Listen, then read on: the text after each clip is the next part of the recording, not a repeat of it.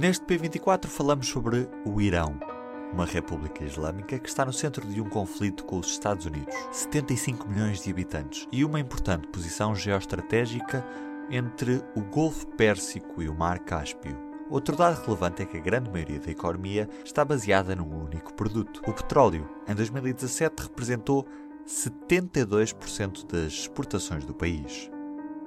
Viva! Eu sou Ruben Martins e hoje, antes de tudo, por que é que está o Irão no centro do fogo e fúria do presidente Donald Trump? Vamos por partes. Lançado na década de 50 do século passado, o Irão teve um programa nuclear apoiado pelos Estados Unidos, que na teoria permitia ao país usar o urânio para fins pacíficos, como por exemplo para desenvolvimento tecnológico ou para a produção de energia nuclear. Em 1979, Teherão assistiu à Revolução Iraniana, que marcou o fim da monarquia comandada por Mohammad Reza Pahlavi. The special report that we planned to bring you tonight was about domestic politics, the battle among the Democrats. But we think the crisis in Iran is more urgent right now than the campaign here at home. Na altura, o Irão aproximava-se do Ocidente e os próprios Estados Unidos tinham influência na política do país. Um dos episódios que se assistiu no contexto desta revolução foi o assalto à embaixada norte-americana na capital iraniana, com tomada de reféns. when it was taken Ayatollah to say officials will continue their search for some way to negotiate the hostages' freedom.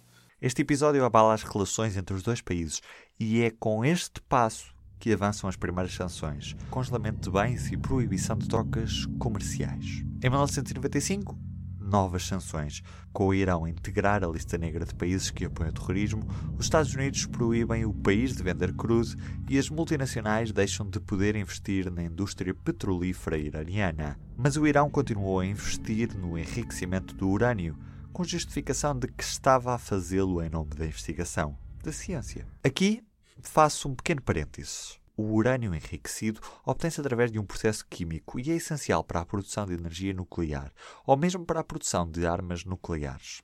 E aqui é que está o problema. E mais, sanções vieram.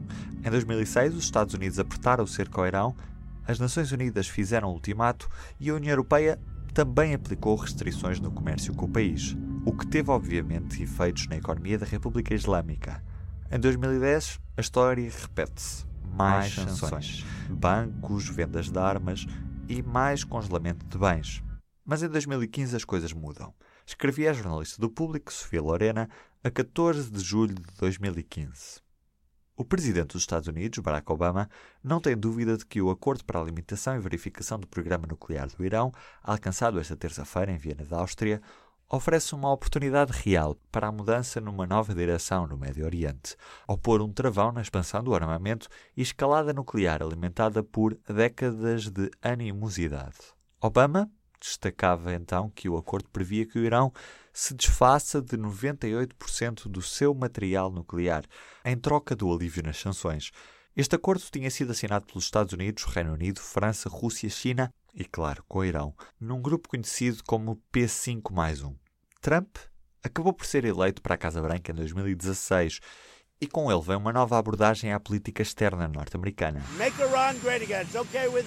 O novo presidente dos Estados Unidos rasgou o acordo com o Irão, afirmou que o país é o principal Estado patrocinador do terrorismo e que nenhuma ação do Irão era mais perigosa do que a sua procura por armas nucleares.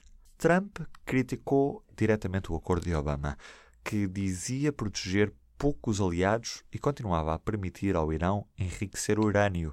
O presidente dos Estados Unidos optou pela política de pressão máxima ao intensificar as sanções contra o país, mas não deixou de parte o um novo acordo.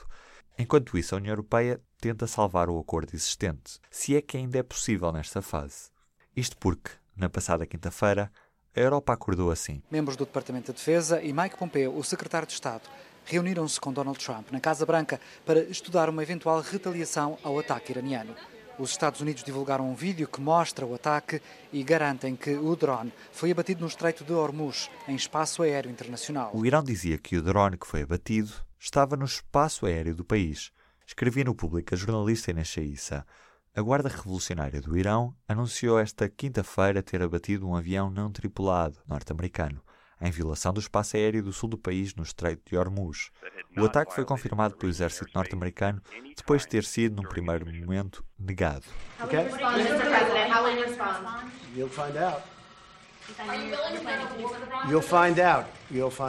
Já na sexta-feira, soube-se que Donald Trump tinha aprovado um ataque contra o Irão, mas que acabou por cancelar à última hora. A justificação disse Trump era a força desproporcional que um ataque desse género provocaria. How many people will be killed? In this case, Iranians. I said, how many people are going to be killed? Approximately 150. E falava em 150 vítimas iranianas, quando o drone nem sequer era tripulado. Este incidente foi mais um episódio na escala de tensão entre os Estados Unidos e o Irão, que já há duas semanas tinha sido beliscada por um ataque a petroleiros no Golfo de Oman, alegadamente por membros da Guarda Revolucionária Republicana do Irão, um ramo das Forças Armadas do país. Já nesta segunda-feira, Donald Trump impôs novas sanções que vão impedir o líder supremo iraniano Ayatollah Ali Khamenei de aceder a recursos financeiros. Trump só desarma quando tiver a garantia de que o Irão não possa ter armas nucleares. E o que segue nesta história é acompanhar tudo no público a cada segundo. Do P24 é tudo por hoje. Um abraço. O público fica no ouvido.